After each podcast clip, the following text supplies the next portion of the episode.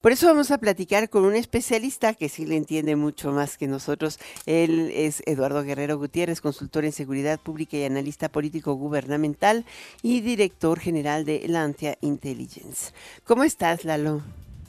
Hola, Alicia, qué gusto saludarte como siempre. Hace tiempo no platicábamos. Bueno, ¿cuál es tu lectura de estos datos que presentó hoy el, el eh, INEGI en la MVP? Pues mira, sí es un dato yo no diría que es sorprendente porque ya es una tendencia que se viene dando cada trimestre. En los últimos años ha habido una baja progresiva de la percepción de inseguridad en las zonas metropolitanas del país y como tú estabas señalando, pues ya la caída es de más de 15 puntos, lo cual eh, no es una maravilla, pero tampoco es algo que debamos, digamos, despreciar, ¿no?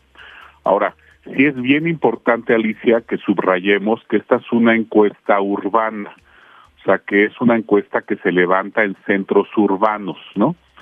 Si esta misma pregunta la revisamos en la ENVIPE, que es otra encuesta que levanta el INEGI, pero que abarca todo el país, no solamente las zonas urbanas, sino también las zonas rurales, entonces vemos que la percepción de inseguridad en lugar de haber caído 15 puntos, como cayó aquí en la ENSU, cae solamente 5 puntos.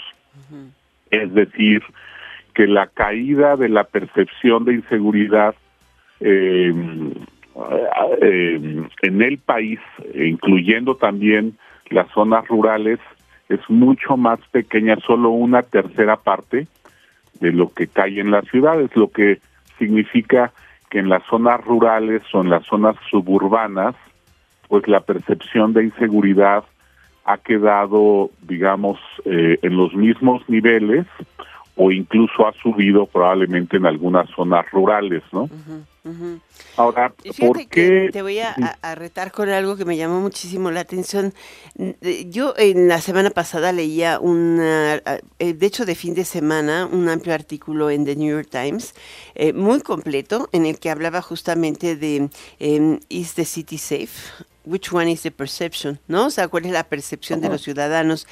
Y en esa ciudad, el... Eh, que, se siente o advierte como muy insegura, es una de las más de más alta, alto índice de inseguridad o, de percepción de inseguridad en los Estados Unidos. Em, eh, el índice está más o menos similar al de la Ciudad de México. O sea, no al, de México total, a este promedio de 59.1%. Ok. O sea, pues al primero de enero de este, de, de, primero de enero a este año bajó y está en 59 puntos. Ok, ok. Bueno, habría que ver ahí si son comparables las metodologías y si la pregunta que le hacen a la gente es igual, ¿no? Em, la verdad es que el fenómeno de inseguridad en Estados Unidos es muy distinto al de México, porque allá, digamos, la amenaza son las pandillas, no hay algo así como cárteles o como convoys de vehículos con gente que lleve ametralladoras y de pronto masacre a una familia o de pronto masacre a 20 migrantes, eso no existe en Estados Unidos. Existen tiradores eh, que de pronto se suben a un edificio y pueden matar a 20 o 30 estudiantes en una universidad. Eso sucede cada ciertos años y también tiroteos en centros comerciales. Es lo que dice aquí que eh, solamente en el mes de enero se registraron 73 tiroteos o incidentes de balazos, ¿no? De balaceras.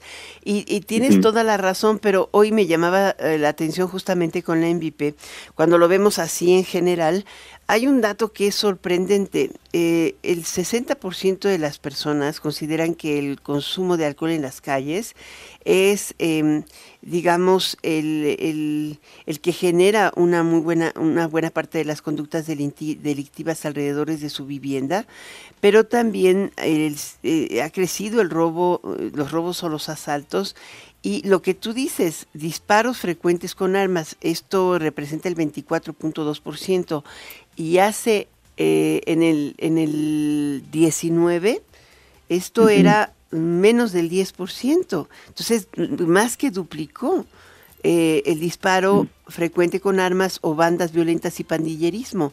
Estos dos son elementos que te hablan de, de la violencia urbana en un método diferente. Así es, lo que tiene al país de cabeza y lo que genera en México la mayor porción, digamos, de sentimiento de inseguridad es la existencia de grupos armados del crimen organizado mm. que pueden rafaguear la fachada de un negocio, incendiar unos vehículos en la carretera para bloquearla o eh, asesinar eh, a quien quiera, ¿no? Así con la mayor impunidad, ¿no?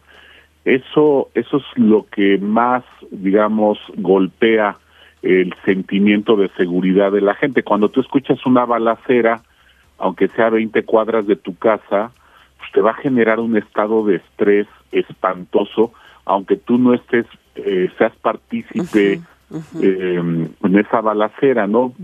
Muchas mamás, por ejemplo, me han dicho, yo después de que escucho una balacera, pues no dejo a salir, no dejo salir a mis hijos a la calle este durante meses de, es tal el impacto psicológico que tiene algo así no em, eh, ahora también tiene un impacto en la percepción de inseguridad el delito callejero común el hecho de que te roben eh, la cartera em, el hecho de que se roben tu coche o de que presencia es una gresca entre algunos pandilleros no que que no sea sin, sin armas, ¿no? Eso también afecta, ¿no?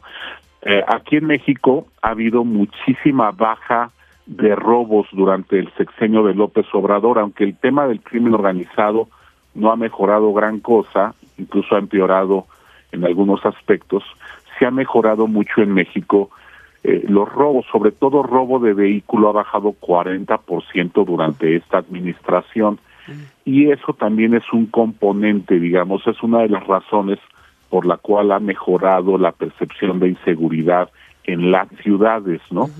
Ahora, estaba viendo ahorita varios municipios donde ha empeorado la percepción de inseguridad y encontré lugares como Ecatepec, como Naucalpan, como Zapopan, como bueno, San Pedro Naucalpan lleva instalado en la posición número dos o tres desde desde hace 12 años.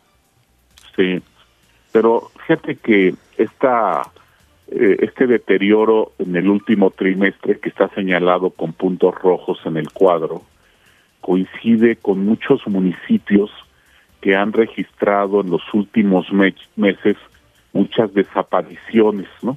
Sobre todo desapariciones de mujeres. Este es un fenómeno relativamente nuevo que no teníamos antes, ¿no? Durante los perdón durante los últimos tres años ha habido un incremento de las desapariciones tremendas sobre todo de las desapariciones de mujeres.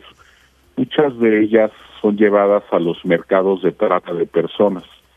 Son jovencitas entre los 14 y los 20 años que comparten muchos rasgos fisonómicos. Son mm, muy parecidas entre ellas son delgaditas eso se debe a que para llevárselas eh, las van cazando generalmente en la noche en calles eh, donde van caminando solas y se bajan de vehículos para eh, pues ahora sí que agarrarlas y subirlas a un vehículo lo hacen muy rápido toma pocos segundos y, y privilegian a las mujeres que son bajitas y son delgaditas para poderlas cargar de manera sencilla y este fenómeno de desaparición de jovencitas se ha ido incrementando en los últimos años en lugares, por ejemplo, como la zona metropolitana de Guadalajara, estamos hablando de Zapopan, de Tlaquepaque, de Tlajomulco, eh, ha habido un una verdadera incremento en los últimos años.